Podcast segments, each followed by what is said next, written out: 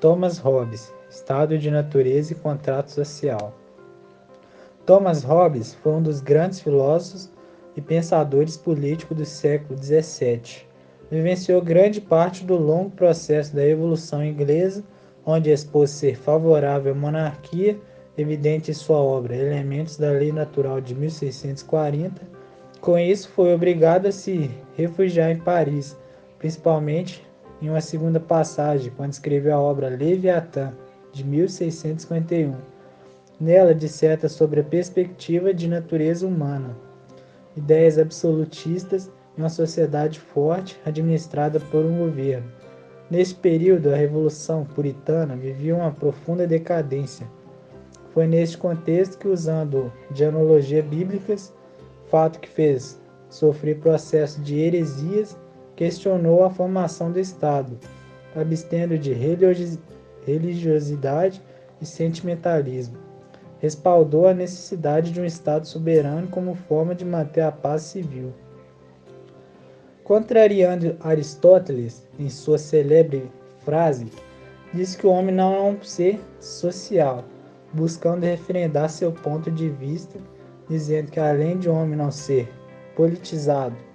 justifica o período anterior à sociabilidade do homem a um estado que denomina de estado de natureza,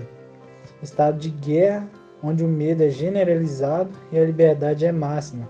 busca satisfazer seus desejos e necessidades, defender seus direitos naturais inerentes como vida, posse e liberdade, e por querer deletar de tal prazer, o homem teria um caráter egoísta, absolvendo de privilégios alheios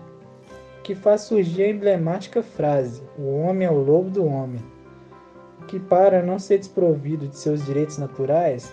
a destruição ou exploração de semelhantes seria uma etapa para, para se alcançar seu objetivo. Criador do contratualismo, ou seja, a teoria do contrato social,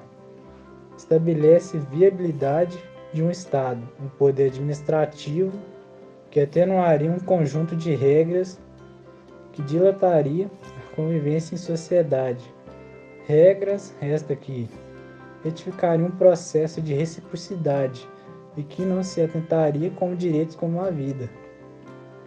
Visava acabar com a anarquia e proporcionou um meio de paz, em que pese a liberdade mínima e o poder centralizado,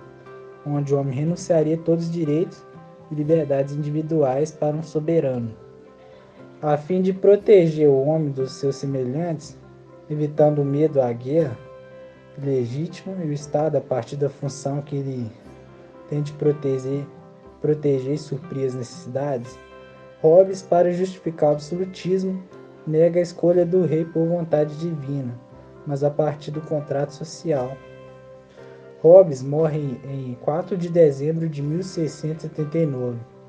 deixando como legado as bases para diversas correntes